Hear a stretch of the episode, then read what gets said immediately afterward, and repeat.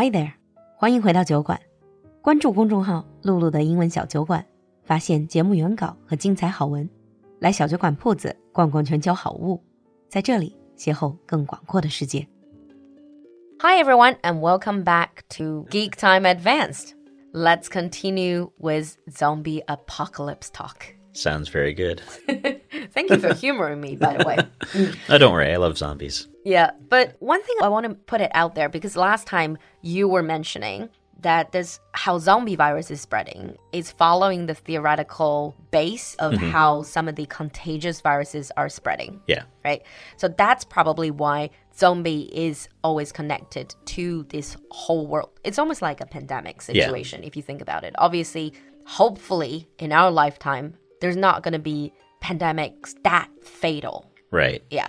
But interesting, I mean, pandemic obviously is very serious. It's not something you can joke about. Mm -hmm. In the early days of this pandemic that has been going on for more than a year now, in the early days, what I found out is that people are trying to avoid probably watching or producing these type of shows or movies because mm -hmm. it's too close to home it's yeah. too close to reality and they don't want to cause people to feel depressed anxious but now because it has been going on for so long i think some creative artists are going to the other end of the mm -hmm. spectrum they start to produce like the ultimate zombie films yeah. and stuff because you can see them like a lot of these apocalyptical works yeah, like uh, if you watch, we mentioned Train to Busan earlier. Mm-hmm. There's a, a, Japanese TV show, I think it's like Alice in Borderland. Oh, I watched yeah. that. Like there's all these shows that have to do with uh, the apocalypse coming out now. Also, the Korean one, Sweet Home. Oh yeah, yeah, that's really crazy. All the monsters. Yeah. That's actually part of that one TV show or the one YouTube video that I was talking about, where how to survive the Sweet Home. oh, can you survive actually? Yeah, basically, like one of the things it was saying is like you should be make friends with one of the people who have the curse. I see. so to me, I think this sounds like another way to cope with mm -hmm. what mm-hmm. going on some people they like to watch things like comedy or like rom-com mm -hmm. because everything's so dreamy so that they can fantasize about that world. Mm -hmm. But for me, I just love watch the opposite. I love watch horror films like zombie apocalypse because then when you get back to reality, you feel like it's not that bad. Yeah. It's uh, one of those things, it's escapism. You realize, well, our life hasn't gone quite that bad yet. yeah, exactly. but we did say that we're going to talk about some of these survival mm-hmm. guidebook mm. and you were also talking about these youtube series about yeah. how to survive different horror films or zombie apocalypse mm -hmm. what are some of the things that you have learned there's the actual zombie survival guidebook if you go into a bookstore, you can find it, hmm. but for some reason, the bookstores always put it under comedy and not how to, which is kind of strange, but it needs uh, to be in how to self help yeah, book section. It's serious, like, but it actually it talks about the different weapons you can use, why some weapons would be better than others, mm. how to get society back going after you kill a bunch of the zombies. Mm. It does talk about the more traditional zombies, but it also talks about how to make traps and mm. things so you can get the zombies and then maybe make it easier to kill them. Um, but also how to create a place to live where the zombies can't really get to you it's kind of like survival guide in the wild, mm -hmm. but plus the zombie. Yeah. Like the zombie prevention. Exactly. so are there any specific tips that you've you've learned from these books or guides? One of the things that they suggested was uh, move or find a house that's more than one story but then remove any way for zombies to get to the second story and have like you know a ladder that you use to get up and down so mm. you can mm. remove the ladder so they can't follow you up kind of like building your own fortress basically uh, mm -hmm. and you also mentioned last time going to somewhere probably in a north pole yeah going somewhere where north. yeah mm -hmm. you could go to like an island But the zombies can go in the water, and so eventually they might show up there, so it's not necessarily the safest. But going somewhere where it's extremely cold, where the zombies would freeze outdoors, would be a good one. But then you can't really grow things as easily, so True. that's the one difficulty. Now, the one thing the Zombie Survival Guidebook did state is that since they're no longer living, that eventually they will decay, and that process could take a few years, two or three years at maximum. Okay. And so, you just have to outlive them. yeah, so as long as you can outlive them, then things could go back to normal, provided that it's not a virus that everyone has, provided it's just mm. something that's spread by the bite. Yeah, we have been talking about all these zombies is caused by a virus that can be passed on from people to people with bites and, and wounds. But there, I've heard of other, I don't know if it's urban legend or so. It seems like they are also drug induced. Yeah. So this is actually something that has happened, right? Oh, really? This is this is legit. Like uh, there are drugs that make people um, basically go into a catatonic state where they appear to be dead. They're locked inside their, their mm-hmm. mind. Yeah.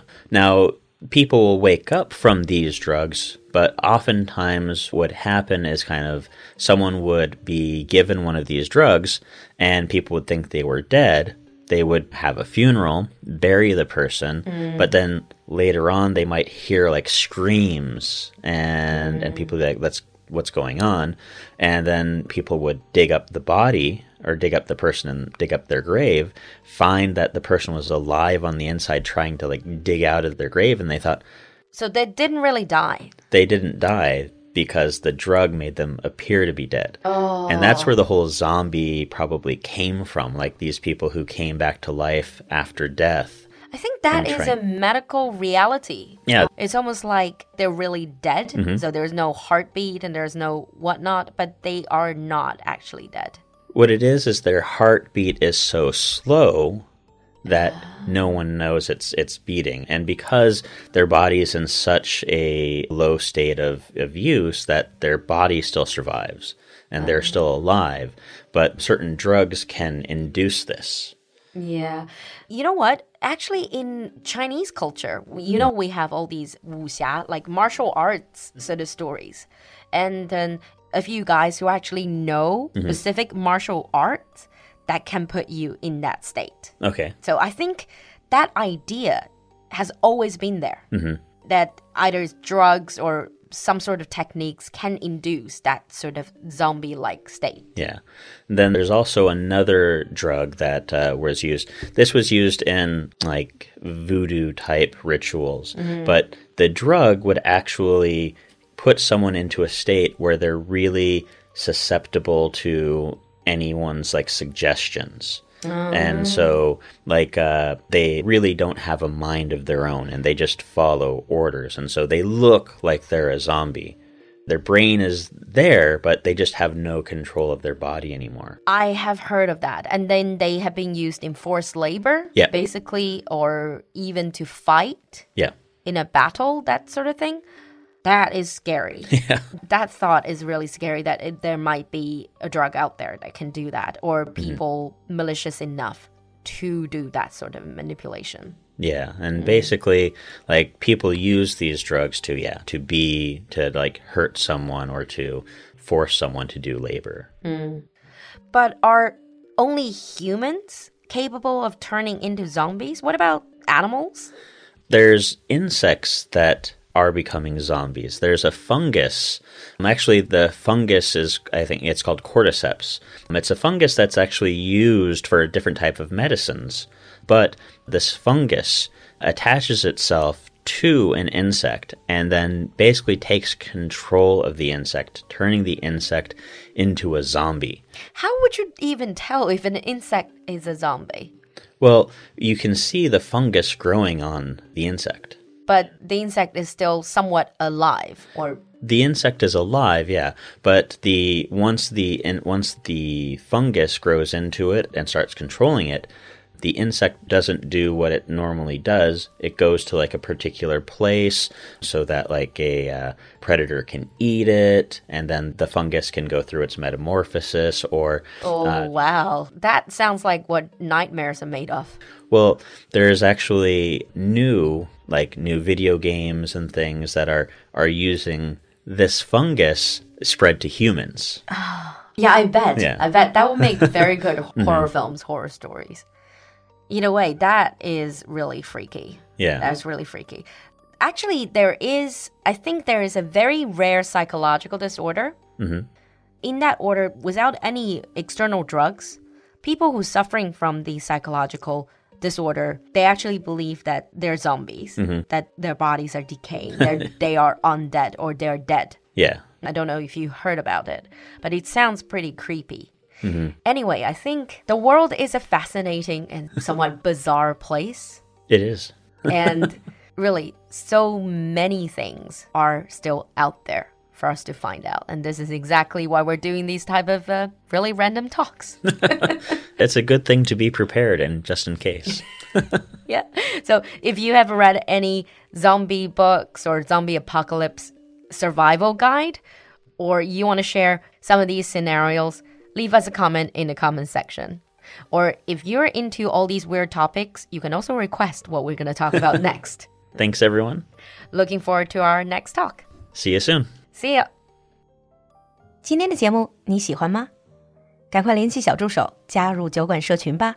小助手的微信号是 l u l u x j g，我们在酒馆等你。